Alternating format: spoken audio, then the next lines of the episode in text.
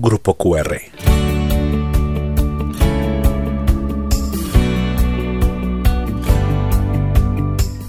Ansiedad, depresión, emociones. Todo lo que necesitas saber y no te atreves a preguntar.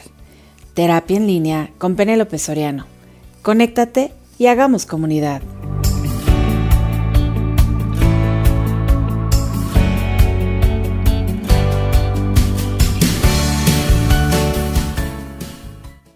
Estamos en un episodio más de Terapia en línea.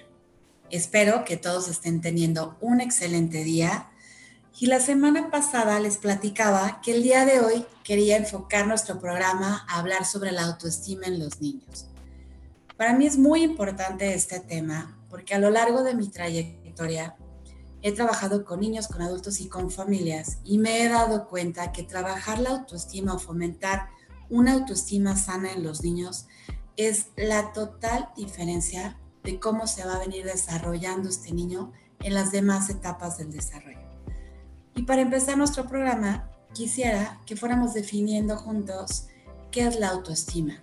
¿Qué es lo que ustedes entienden por autoestima? Sé que esta palabra la escuchamos muy seguido, la escuchamos constantemente, pero realmente, ¿qué es lo que saben ustedes sobre la autoestima?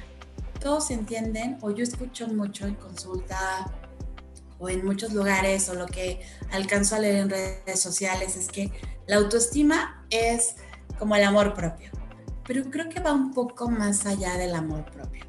Y les quiero explicar precisamente cómo es que se va formando la autoestima desde que somos chiquititos.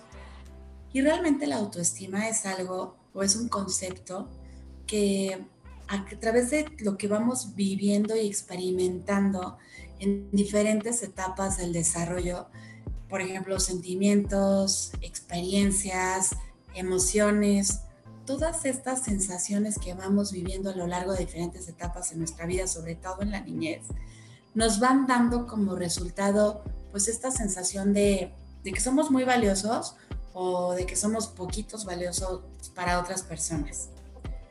Y justo en la infancia, cuando somos chiquitos, descubrimos, en primer lugar, pues esta parte de identidad de género, que somos niños o que somos niñas, que tenemos manos, nos hacemos conscientes de nuestras piernas, de nuestra cabeza y de otras partes de nuestro cuerpo. Y nuestro cuerpo realmente es el instrumento por el cual percibimos todo lo que hay allá afuera. Y a través de todo lo que percibimos, pues nos vamos dando cuenta de que somos seres distintos a los demás y que hay personas que nos aceptan y personas que nos rechazan. Y muchas veces estas personas que nos aceptan o nos rechazan pueden ser nuestros papás, nuestros abuelos, nuestros tíos, algún maestro o incluso cuando somos chiquitos, nuestros iguales, nuestros compañeritos nos pueden hacer sentir que somos validados y que somos aceptados y nos integran y juegan con nosotros. O viene esta parte de no, yo no quiero jugar contigo o yo no te quiero juntar. Y a través de todas estas experiencias que les decía hace ratito de, rechazo, de valía, pues poco a poco nosotros vamos formando como este autoconcepto de nosotros mismos. Todas estas experiencias nos hacen sentir que somos personas valiosas o rechazadas. Y en ese momento es cuando vamos diciendo, ah, ok, entonces soy una persona validada, soy una persona querida y soy una persona aceptada. Y entonces mi autoestima se empieza a fortalecer pero si empiezo a vivir rechazo, si me siento poco incluido, pues todas estas cosas van a hacer que un niño vaya creciendo sintiéndose inseguro o poco validado. Por eso es tan importante desde las primeras etapas del desarrollo empezar a fomentar la autoestima. Y pues realmente, miren, desde que nacemos, todos perseguimos una meta y todos queremos pertenecer y ser reconocidos. Y entonces, para podernos desarrollar sanamente y prosperar en nuestra, en nuestra vida, pues necesitamos sentirnos personas amadas, importantes, principalmente por nuestros padres, nuestros familiares, nuestros maestros y nuestros amigos. Necesitamos sabernos valiosos, necesitamos sabernos considerados y que nuestras relaciones humanas se vayan fortaleciendo y que los vínculos que establecemos con los otros pues sean vínculos sanos. Pero si no sentimos esta conexión que es tan vital, que nos da seguridad y que nos hace pues, realmente sentir que pertenecemos, pues poco a poco nos vamos sintiendo mal, vamos a empezar a tener muchas dudas, sentimos que no somos valiosos y nuestra autoestima se puede ver sumamente afectada. Entonces, esto pasa con los adultos. Imagínense cómo pasa con los niños. Pero para continuar con este tema, miren, a mí me encanta explicar las cosas desde la parte neurológica, porque si entendemos cómo funcionamos y cómo vivimos las cosas, desde aquí, desde lo neurológico, desde lo cognitivo, el cognitivo, perdón, va a ser muchísimo más fácil entender el por qué tenemos estas reacciones, el por qué eh, es tan importante nosotros los adultos que ahorita pongamos mucha atención en fortalecer la autoestima de los niños. Porque yo les digo mucho a los papás, cuando los veo en consulta, que la mejor herencia que le puedes dar a tu hijo es una autoestima sana.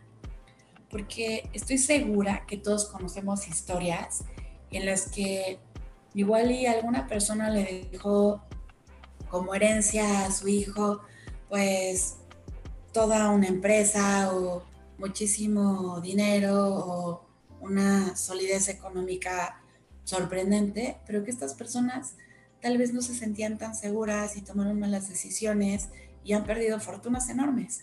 Pero también estoy segura que tú que me estás escuchando, conoces alguna historia de alguien que igual y no tuvo esta fortuna o esta suerte y poco a poco fue construyendo pues todo lo que tiene ahora.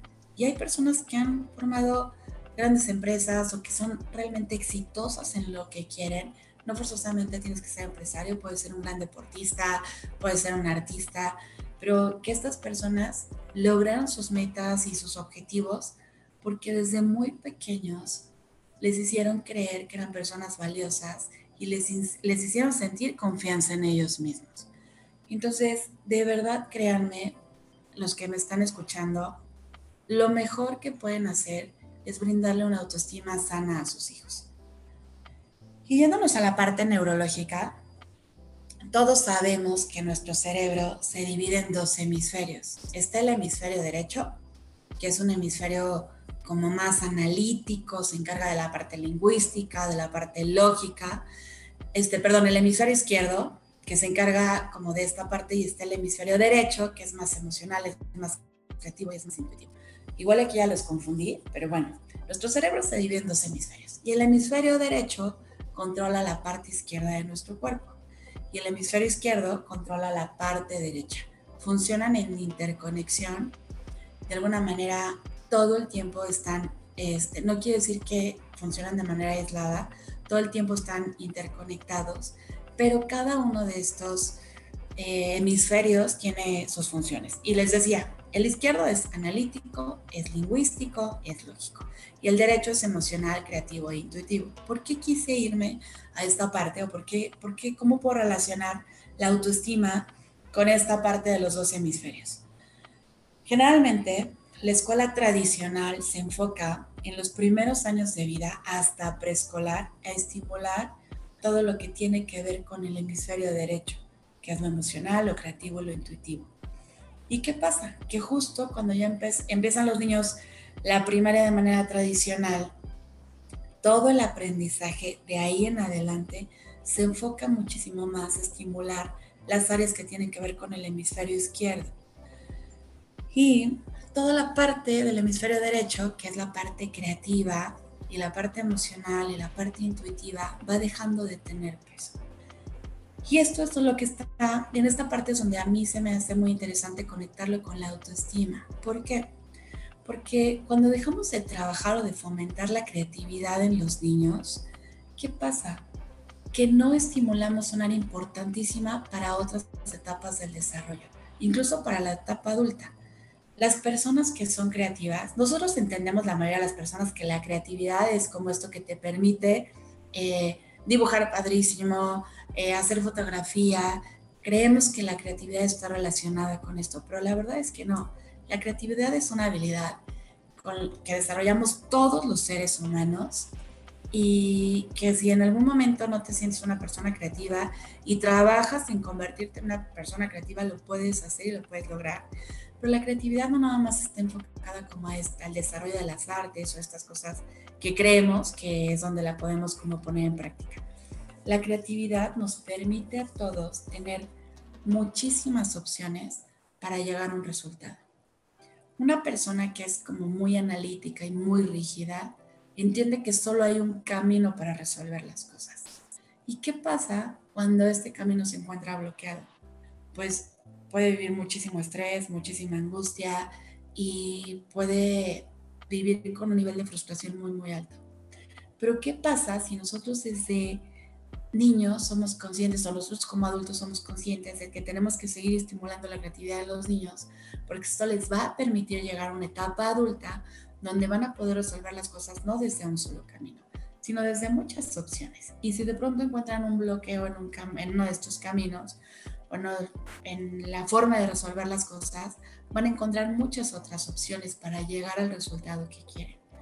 Por eso, quiero decirles que es muy importante seguir estimulando todas las habilidades que corresponden al hemisferio derecho. Ahora hay, otra cosa que quiero mencionarles y lo que pasa este, durante los primeros tres años de vida. Los primeros tres años de vida, pues predomina mucho el desarrollo del hemisferio derecho, que era lo que les mencionaba, y no nada más en los primeros tres años, como que siento que hasta la etapa de preescolar. Los bebés son muy emocionales y se han dado cuenta, son viscerales, a veces no tienen sentido como de la lógica, o sea, son más impulsivos. Y hay un autor que divide también el cerebro no nada más en dos hemisferios, sino que nos habla de un cerebro inferior y de un cerebro superior. Y dice que a medida que pasan los años, la actividad del hemisferio izquierdo se va igualando a la del derecho para favorecer como un buen desarrollo cognitivo. Y ¿Qué les parece si ahorita que nos vayamos a corte, regresando les platico un poquito cuál es el cerebro inferior, que podría ser como el cerebro primitivo, y cuál es el cerebro superior, que podría ser como el cerebro racional?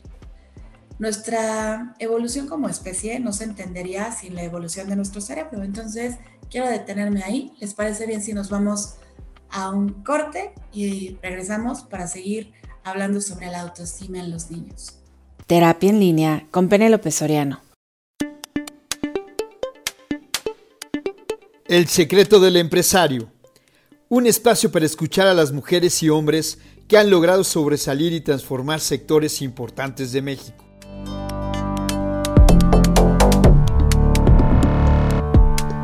Conocer la vida secreta de su empresa, lo que no se ve o no cuentan abiertamente, es aprender de los valientes, expertos y líderes de alto nivel.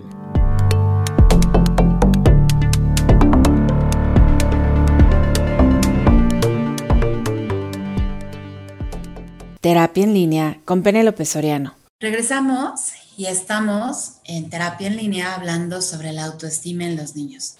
Y antes, antes de ir a corte, les estaba comentando que un autor nos habla del cerebro inferior y el cerebro superior en los niños o en las personas. Y miren, el cerebro inferior es un cerebro completamente primitivo. ¿A qué se refiere con esto? Pues que prácticamente es la parte de nuestro cerebro que está ahí desde siempre y que en su momento cumplía las funciones básicas como de supervivencia, como de poder luchar o como de poder salir corriendo, este, como de poder controlar nuestro cuerpo y en esta parte están como grabadas las emociones como más intensas, así como el miedo y la ira, ¿no? O la rabia o el enojo. Y por eso nosotros hemos visto a veces bebés chiquititos y que se enojan y que dices, pero ¿por qué está enojado, no? Si no sabe ni conoce todavía nada de la vida. Pero bueno, este cerebro inferior ya está totalmente desarrollado al nacer. Por eso les decía que los bebés saben amamantar perfectamente bien o saben este, reaccionar con enojo o lloran cuando necesitan algo, porque el cerebro superior no alcanza la madurez completa hasta después de los 20 años. Realmente el cerebro inferior es el que está latente y gradualmente las capitas que están como formando el cerebro superior se van desarrollando poco a poquito a través de diferentes etapas del desarrollo. Y miren, con los años, o sea, definitivamente no podríamos hablar de evolución, en el ser humano, sino hablamos también de evolución a nivel neurológico. Entonces, estas capas que se fueron formando sobre el cerebro primitivo, pues son las que hacen que el cerebro superior vaya desarrollando pues capacidades más complejas que nos van a ir diferenciando a los seres humanos de otras especies. Por eso nosotros nos vamos convirtiendo como en seres racionales. Entonces, están estas dos zonas, una inferior con capacidades sumamente básicas y primitivas y la otra superior, que es la que tiene por la capacidad de, de realizar actividades más complejas y que nos permiten planificar, ser empáticos y gestionar nuestras emociones.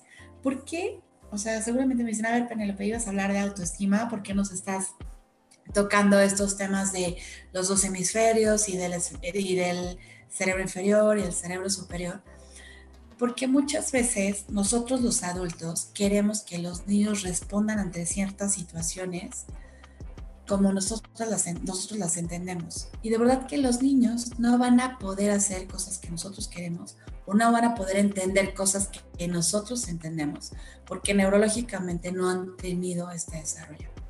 Ustedes pueden decirme, pero es que de verdad tiene 18 años y parece un adolescente, pero es que tiene 20 años y le explico y parece que no comprende. Lo escucho muchísimo en los papás. Ven, esto que ustedes están esperando no va a pasar no porque los niños sean oposicionistas o sean desafiantes o quieran ser desobedientes, sino porque neurológicamente siguen en pleno desarrollo. Y hasta después de los 20 años llega el cerebro superior a la total madurez, como se los acabo de mencionar. Entonces, por esta razón, a muchos niños y a muchos adolescentes les cuesta muchísimo trabajo controlar sus emociones, ser empáticos con los demás, y de verdad, nosotros los adultos no podemos esperar que reaccionen los niños de una forma racional o que controlen sus emociones, porque todavía su cerebro está en construcción. Y entonces, si yo quiero fomentar una autoestima sana en un niño, si no tengo este conocimiento, voy a estar esperando resultados inmediatos. Y si no los recibo, me voy a enojar. Y cuando me enojo, ¿qué hago? Generalmente los adultos, cuando estamos enojados, descalificamos, este, rechazamos, señalamos eh, todo lo que vemos mal o observamos en los niños. Y entonces cuando tú como adulto le estás depositando esta información a un niño de manera negativa, el niño la absorbe tal y como viene y empieza con esa información a formar su autoestima. Y entonces el niño dice, no, pues si mi mamá me está diciendo esto y que es horrible y que se siente muy mal o que me hace llorar, ¿qué, es, qué puedo esperar que me digan otras personas? Pues que no me quieren o que no me aman tanto como mis papás. Si mi maestro o mi maestra me están diciendo esto, pues yo qué puedo esperar a que observen los demás de mí si me están señalando todo el tiempo cosas desagradables sobre mi persona. Si yo como adulto o como papá no entiendo que neurológicamente mi hijo está, eh, o mi alumno, o igual nosotros como psicoterapeutas, este, el cerebro del niño está en pleno desarrollo. Si yo no entiendo esta parte y no doy, eh, de alguna manera no comunico para que se genere el aprendizaje que estoy deseando a la hora de implementar la disciplina, reglas, de compartir información o conceptos con los niños, si yo no entiendo esta parte, voy a exigir respuestas que no voy a tener. Y en el enojo, tal vez voy a señalar cosas en el niño que van a afectar su autoestima.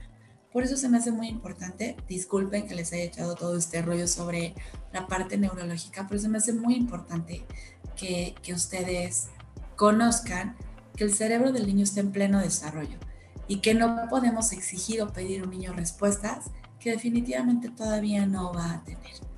Ahora, ¿cómo le hago? ¿No? Entonces, ok, si eso está pasando, ¿cómo puedo implementar la disciplina? ¿Cómo puedo construir una autoestima sana en mi hijo? Bueno, pues ahorita les voy a decir que les voy a hablar hoy de siete aspectos que son importantísimos para fomentar o fortalecer la autoestima en los niños. ¿Por qué para mí es muy importante este tema? Porque un niño con baja autoestima no va a confiar en sus propias posibilidades, pero tampoco va a confiar en los demás. Aparte, un niño con baja autoestima siempre se va a sentir inferior a otras personas. Entonces se va a comportar de una manera más tímida, este, va, su creatividad va a ser como muy limitada. Eh, esto lo puede, un niño con baja autoestima puede empezar a desarrollar también, o, fíjense, aquí hay dos contrastes. Pueden ser niños como muy tímidos o pueden ser niños muy agresivos.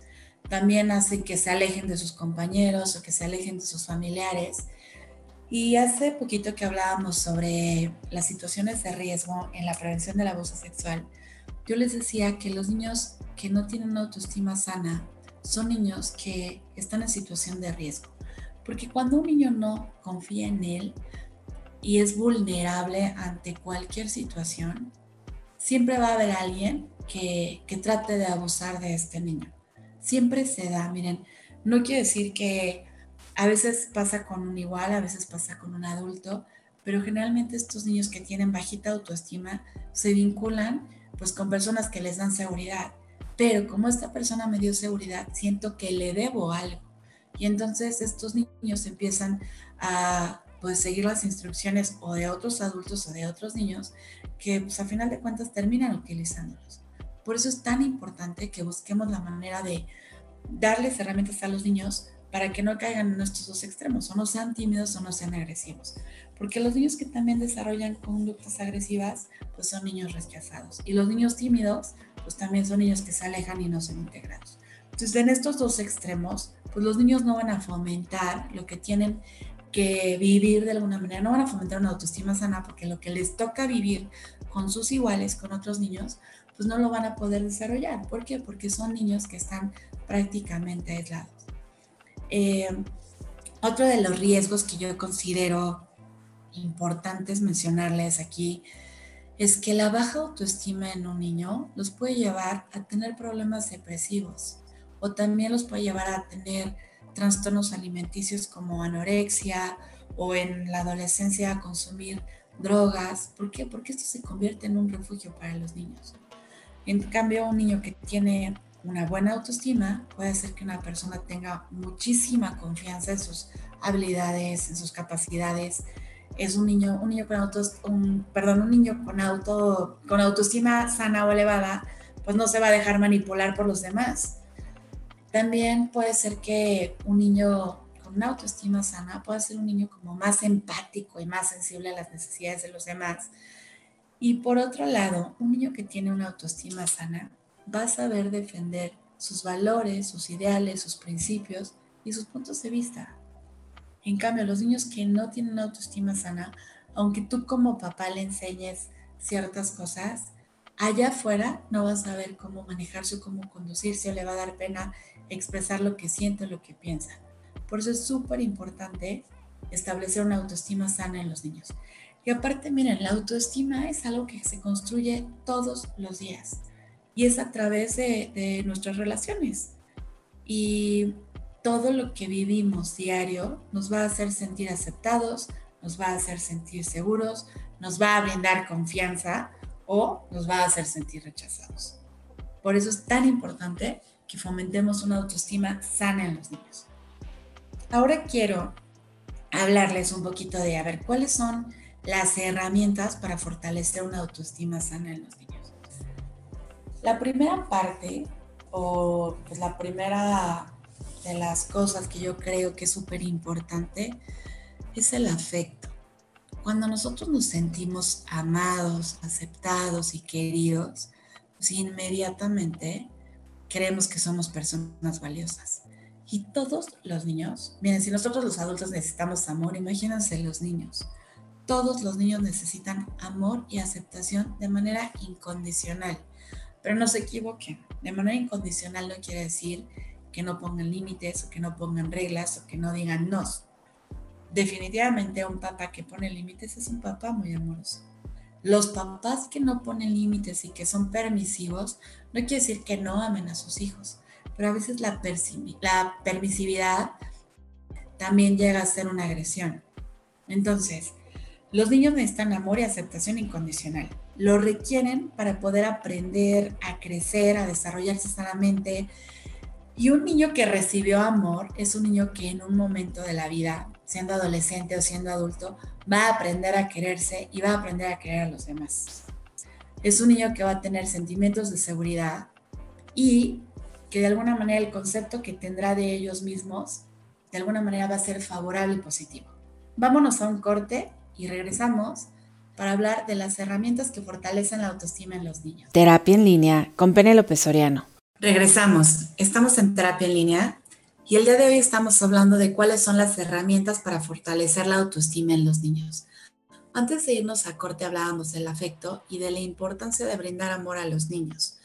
Ahora quiero platicarles de la aceptación. La aceptación también está ligada al amor, pero lo que tenemos que aprender nosotros los adultos es aceptar a los niños por quienes son, no por lo que hacen.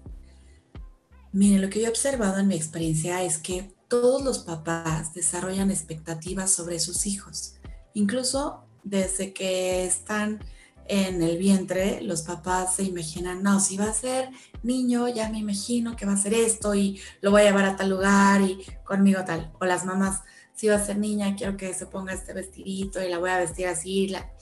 Y creo que esto es muy normal. Todos formamos o depositamos expectativas en los niños. Es algo muy normal, pero tenemos que entender que estos niños van a crecer y van a desarrollar su propia personalidad y que muchas cosas que nosotros esperábamos o deseábamos que ellos hicieran o que ellos fueran, muchas veces no se van a dar.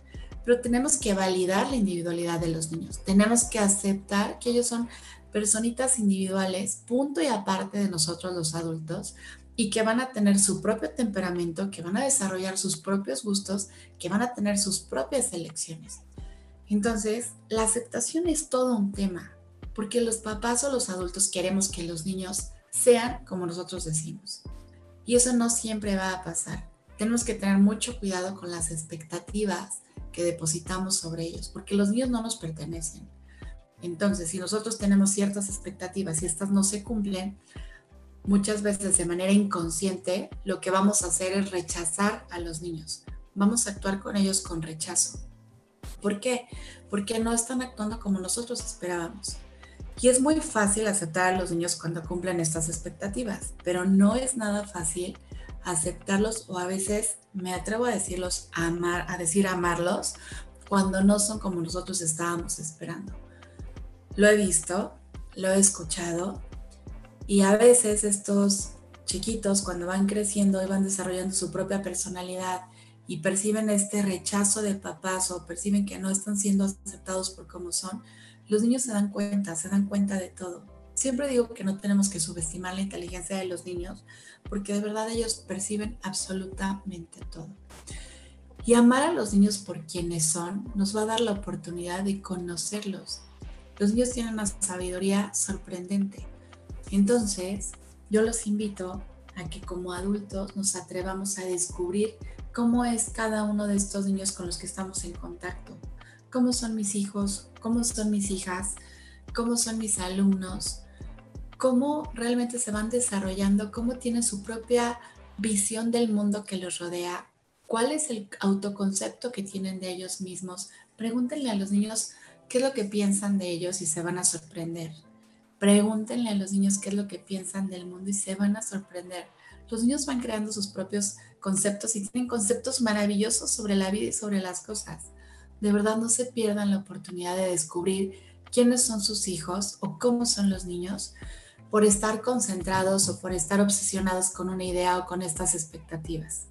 Acepten a los niños tal y como son por quienes son, no por lo que hacen o por lo que ustedes están esperando que sea. Miren, los niños que son aceptados incorporan muchísimo mejor los valores y también aquí hay un punto súper importante generalmente los papás o los adultos estamos con el tema de es que no hace caso, es que no pone atención, es que le tengo que repetir las cosas muchísimas veces. Un niño que se siente aceptado genera una alianza con sus padres o con sus maestros. Y cuando los niños generan alianzas son sumamente leales. Si ustedes aceptan a los niños, estos niños van a, van a generar esta alianza con ustedes y entonces van a incorporar mejor los valores y sobre todo van a respetar muchísimo más las normas. Porque un niño que se siente aceptado, se siente amado y se siente respetado. Y cuando tú le haces saber que es respetado, el niño siente que te tiene que devolver lo mismo y entonces también te respeta. Recuerden, por favor, las expectativas, nosotros los adultos no las podemos seguir depositando en los niños. Ellos son seres individuales y tienen su propia personalidad. Por favor, validemos la individualidad de cada niño. Otro de los aspectos importantísimos para fomentar una autoestima sana en los niños es la comunicación. Hay muchísimos niños que no se atreven a compartir las cosas que les están sucediendo con sus papás. No les tienen confianza, sienten que los van a regañar. Establecer un buen vínculo eh, afectivo es importantísimo, pero establecer una buena comunicación creo que es un reto para, todos los papás. Escucho mucho a los papás que me dicen, pero ves que le pregunto, ¿cómo te fue en la escuela? Bien, no sé qué hace, no sé con quién juega, no sé si lo juntan, si no lo juntan, si comió, si no comió. Estructura sus preguntas de manera diferente. A veces creo que nosotros los adultos, nuestra manera de preguntar o de querer indagar algo condiciona las respuestas de los niños. ¿Cómo te fue? Bien. ¿Qué hiciste? Tal. O sea, como que... Y siempre preguntamos lo mismo. Entonces, esta, este tipo de comunicación no pareciera como si realmente estuviéramos interesados en conocer qué es lo que pasa con nuestros niños, qué es lo que nos tienen que compartir o que comunicar.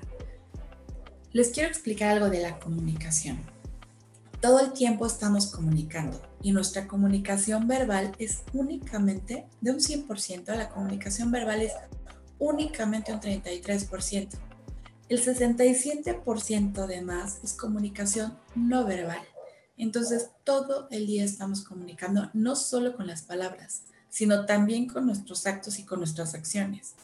Por eso les hablaba de la aceptación. Si no aceptamos a los niños, aunque nuestro discurso o nuestras palabras no sean de rechazo, nuestras actitudes sí, pueden ser de rechazo. Tengan mucho este, en cuenta que la comunicación verbal es muy chiquita y la comunicación no verbal es prácticamente la que usamos todo el día. Establezcan una buena comunicación con sus hijos por si ellos están en un momento de riesgo o se presentan situaciones de riesgo, puedan acudir a ustedes. Habíamos hablado en el programa de prevención de abuso sexual que la comunicación es importantísima. Y les, yo les sugiero, papás, y les sugiero a los maestros o les sugiero también a los psicólogos y a todas las personas que están en contacto con los niños, que creamos en el discurso de los niños. Hay que creer en las palabras de los niños y hay que aprender a indagar, hay que hacer preguntas diferentes. Una parte también que creo que apoya muchísimo la comunicación es que los papás no comunican con sus hijos. Siempre queremos que los niños nos digan cosas, pero si ustedes también les dicen a sus hijos, fíjate que hoy hice esto y esto y esto y me gustó por tal y por tal, los niños van aprendiendo que papá y mamá expresan. Entonces ellos saben que pueden también expresar. Algo que también es muy fácil es conectar con los niños diciendo, cuando yo tenía tu edad a mí me gustaba muchísimo hacer esto y esto. Y ahora que te veo a ti, veo qué tal a ti, qué es lo que más te gusta. Entonces no hagan preguntas, establezcan primero un discurso que haya antes de que se genere el diálogo entre papás e hijos o entre adultos y niños. Establezcan primero algo anterior, platiquen una experiencia, compartan algo de ustedes y van a ver que la comunicación va a empezar a cambiar muchísimo. Pongan mucha atención también en la forma en la que le hablan a sus hijos. Cuiden muchísimo su tono de voz, como las palabras que utilizan, porque algunas frases que utilizamos pueden ser devastadoras para los niños. Hay niños que, que me dicen, es que mi mamá me dijo esto. Y aunque ya haya pasado y aunque haya sido en un momento de enojo de la mamá o del papá, a los niños se les queda muy presente.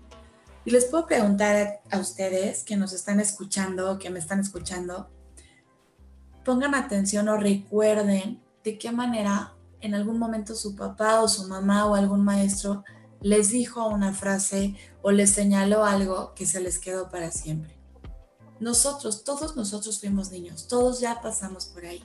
Y esa experiencia que tuvimos en la niñez nos puede hacer saber si queremos vivirnos como, o si queremos que los niños se vivan como nosotros nos vivimos, o qué cosas podemos cambiar o implementar. Si no tienen las herramientas adecuadas, pidan ayuda. Hay muchísimos libros que pueden leer. Hay un libro que a mí me gusta mucho, este, que lean los papás, que se llama Tu hijo, tu espejo, de Marta Alicia Chávez. Este libro se me hace excelente y creo que todos los papás lo deberían de leer. Hay muchos otros libros para papás que te dicen cómo ser un mejor papá, que no siempre los recomiendo porque a veces los papás cuando los empiezan a leer dicen, no, pues todo lo he hecho mal, entonces soy el peor papá y empiezan a cargar muchísimas culpas y les cuesta más trabajo ser asertivos a la hora de la crianza. Tomen esto como nada más una información, no lo tomen como un juicio hacia ustedes, nadie nace sabiendo ser papá y respecto a la comunicación, también establezcan una comunicación empática con ustedes mismos, no se juzguen. Porque si ustedes no se juzgan, de verdad van a ser papás muchísimo más asertivos. Y con esta parte de, de las palabras, de cuidar con las palabras, fíjense muy bien cómo se dirigen a los niños. Sean amorosos en sus discursos con los niños. Y también cuando tengan que poner un límite o cuando tengan que señalar algo que no es correcto, modulen su tono de voz háganles saber que están desaprobando algo que no fue correcto o, si es una norma que se rompió, pero no griten, porque mira, si ustedes gritan, los niños también les van a gritar. Si ustedes condicionan, los niños los van a terminar condicionando. Y a veces las mamás, miren, todos los papás gritan, todas las mamás y los papás gritan, pero a veces cuando gritas tanto, ya para el niño es como un eco, ya no llega el mensaje, ya no te hacen caso. Entonces traten de modular su voz y tal vez ser firmes y, este, y ser claros a la hora de comunicar, sobre todo cuando hay un desacuerdo, cuando hay una norma que no se cumplió, pero eviten gritar, porque si gritan la verdad es que la comunicación asertiva se, se pierde. Y la comunicación tiene que ser asertiva, pero también tiene que ser efectiva. Tengan muchísimo en cuenta que para también fortalecer la autoestima en los niños, nuestro lenguaje tiene que empoderar a los niños, hacerles sentir más fuertes y tiene que hacerles sentir capaces. Así que cuiden muchísimo sus palabras, pongan muchísima atención en la comunicación y cuando también cuando regañen o cuando llamen la atención, he escuchado a papás que son muy amorosos y que dicen, no, mi vida, es que no me gusta que hagas esto, mi amor. Hagan, traten de marcar una diferencia a la hora de imponer la disciplina como a la hora de reafirmar alguna conducta positiva. Porque si ustedes usan las mismas palabras para llamar la atención como para reafirmar algo positivo o para señalar algo que, que no fue lo correcto, pues esto va a confundir a los niños. Entonces, pongan mucha atención en cómo están comunicando. ¿Les parece muy bien que nos vamos a un pequeño corte y regresamos? Estamos en terapia en línea.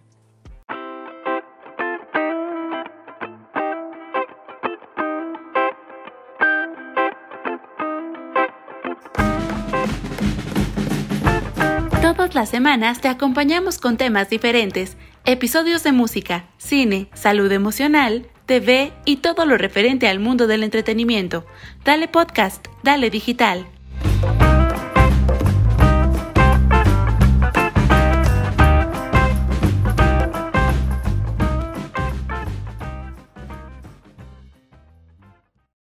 Terapia en línea con Penélope Soriano. Regresamos.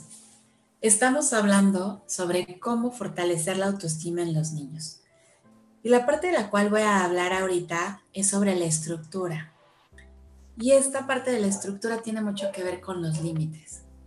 Todo mundo le dice a los papás, es que ponle límites. Los maestros, ahorita que veo que los niños están en la escuela en línea, siento que hay como muchísima carga sobre los papás de, señora, es que me apaga la computadora, señora, es que quita la cámara, señora, es que saca a sus compañeros. Y veo a los papás, especialmente a las mamás, rebasadas con esta situación, porque creo que todo el tiempo les estamos exigiendo a los papás y a las mamás que les pongan límites a los niños.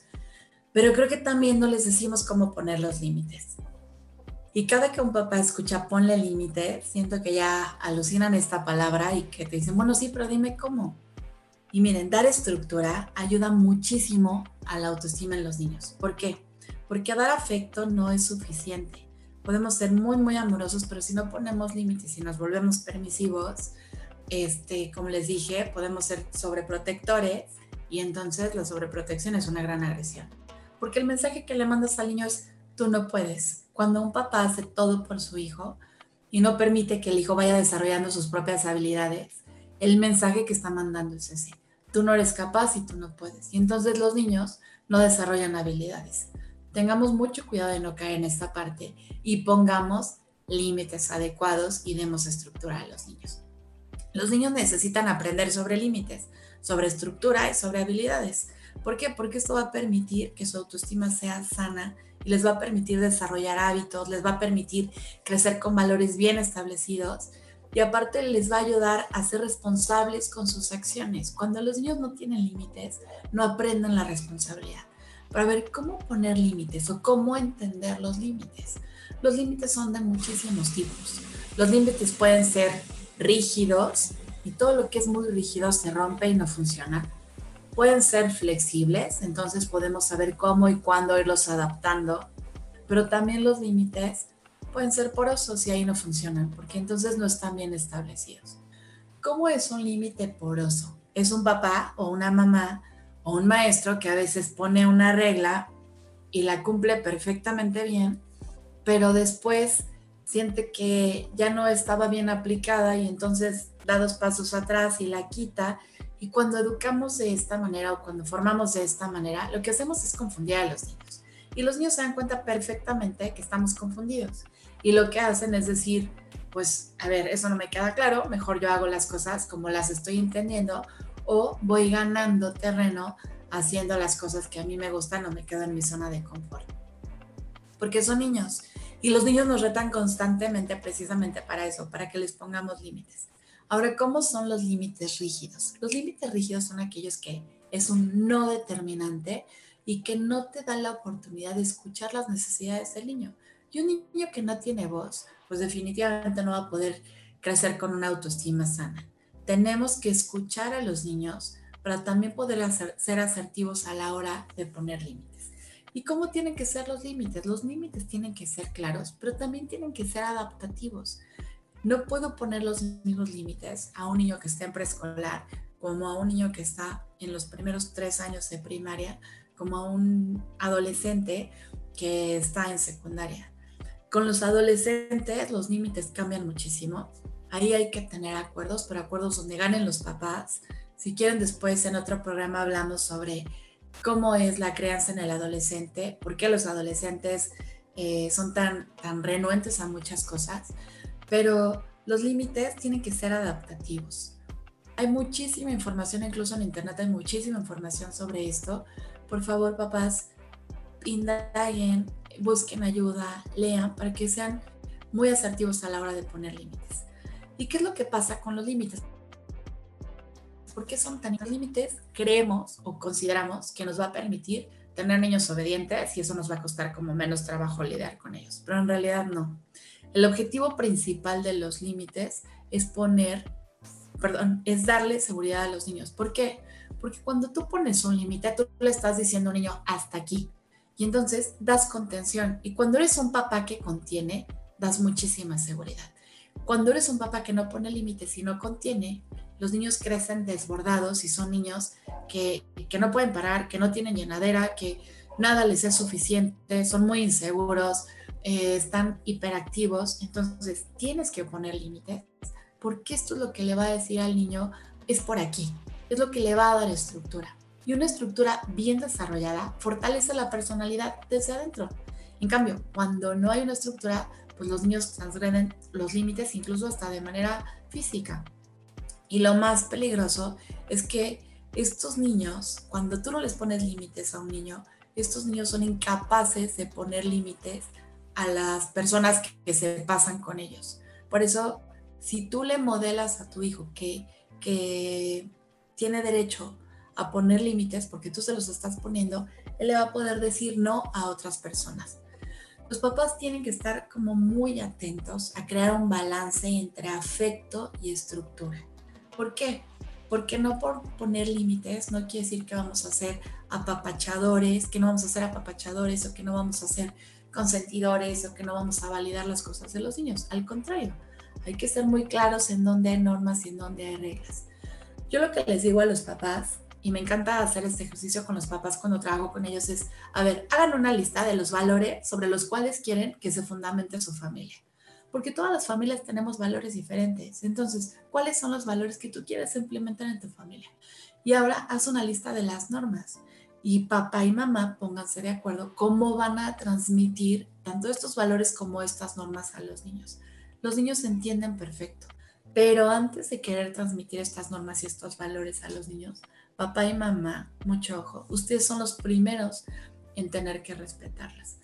Voy a poner un ejemplo con todo el tema de la tecnología. No se pueden utilizar teléfonos celulares, ni iPads, ni nada de esto a la hora de la comida. Ok, entonces suena el teléfono y papá está contestando. ¿Cuál es el mensaje que estás mandando? Pues que las reglas no se cumplen en esta casa. Entonces, si tu papá o tu mamá pusiste una norma, una regla o un valor, tienes que ser el primero en modelar que esto es lo que se está eh, de alguna manera determinando en este sistema familiar. Si tú de alguna forma educas con el ejemplo, va a ser facilísimo que los niños sigan las reglas y las normas. Vámonos a, otra, otro aspecto que es muy importante para fortalecer la autoestima en los niños. Y el siguiente aspecto es el respeto. El respeto hacia los niños implica escucharlos, entender su posición, verlos a los ojos, no criticarlos, no humillarlos, no abusar de ellos física o emocionalmente y no condicionarlos. Porque, como les dije hace ratito, si ustedes condicionan a sus hijos, sus hijos los van a terminar condicionando. ¿Cómo es condicionar a tus hijos? Sí, sí puedes hacer esto, pero hasta después de comer. Sí, sí puedes hacer tal, pero hasta después de que hagas la tarea. Sí, entonces el día que tú quieras que ellos hagan algo, te van a decir, sí, pero hasta que me des tal. Sí, pero si me compras esto. Y creo que la mayoría de nosotros crecimos con muchos condicionamientos. No caigamos en seguir condicionando a los niños. No creamos, porque mira, nosotros creemos que para poder merecer algo tenemos que hacer algo. Entonces, no eduquemos a los niños de esta manera. Todos nos merecemos todos por el simple hecho de estar. Entonces, no vayamos sembrando a los niños esta semillita de solamente si haces, puedes merecer. Así que tengan muchísimo cuidado de no condicionar a los niños, tengan muchísimo cuidado de respetarlos y de no humillarlos. ¿Por qué? Porque si no, de todos modos ustedes, aunque quieran poner límites, aunque quieran de pronto demostrar afectos, la humillación y las faltas de respeto, tarde o temprano se les van a, se las van a devolver. Y estoy segura que en algún momento lo han visto con algunos otros niños o con otros papás o lo han experimentado ustedes mismos. Si ya lo han hecho antes, por favor, cambien esta parte, hablen con sus hijos sobre el respeto, pregúntenles a ellos cómo se sentirían más validados o más respetados y díganles a ustedes también cómo se sienten más respetados o validados.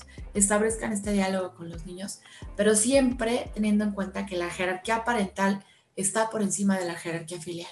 La jerarquía, jerarquía parental es papás, jerarquía filial es hijos. Papás tienen que estar arriba y hijos abajo para que los papás le den protección y seguridad a los niños. Y el siguiente aspecto es el de seguridad. ¿Cómo podemos brindarle seguridad a los niños? Pues necesitamos crear un medio ambiente adecuado. Y un medio ambiente adecuado tiene dos características sumamente esenciales. Tiene que ser constante y tiene que ser predecible. Podemos relacionar de alguna manera la seguridad con esta parte de la escritura, de la estructura, perdón.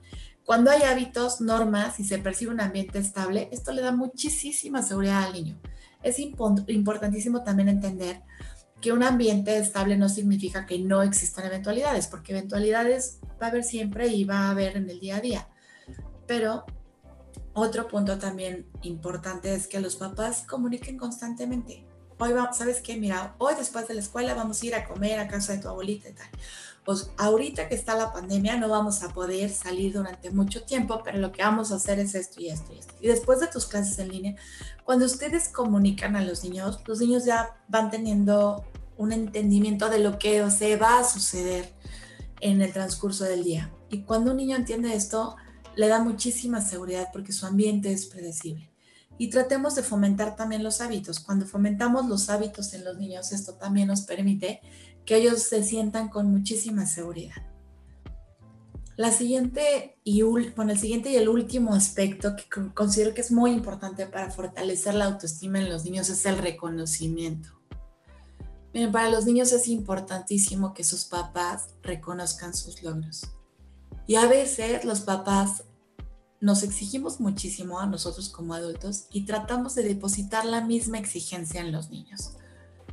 Un ejemplo de algo clarísimo que estoy viendo ahorita es que está pues la escuela en línea y les estamos pidiendo a los niños que pongan toda la atención, que entreguen todas las tareas, pero están todo el tiempo conectados frente a un monitor.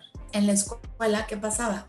Que aunque les exigiéramos a los niños, tenían toda otra parte que compensaba. Veían a sus amigos, veían a su escuela, cambiaban de ambiente, no veían a sus papás. Entonces, toda esta parte podía compensar como esa exigencia que teníamos depositada en ellos. Pero ahorita les estamos exigiendo lo mismo y no hay ningún plan de compensación. Y luego, aparte, además de tener la escuela en línea, muchos niños tienen actividades extraescolares que también llevan en línea.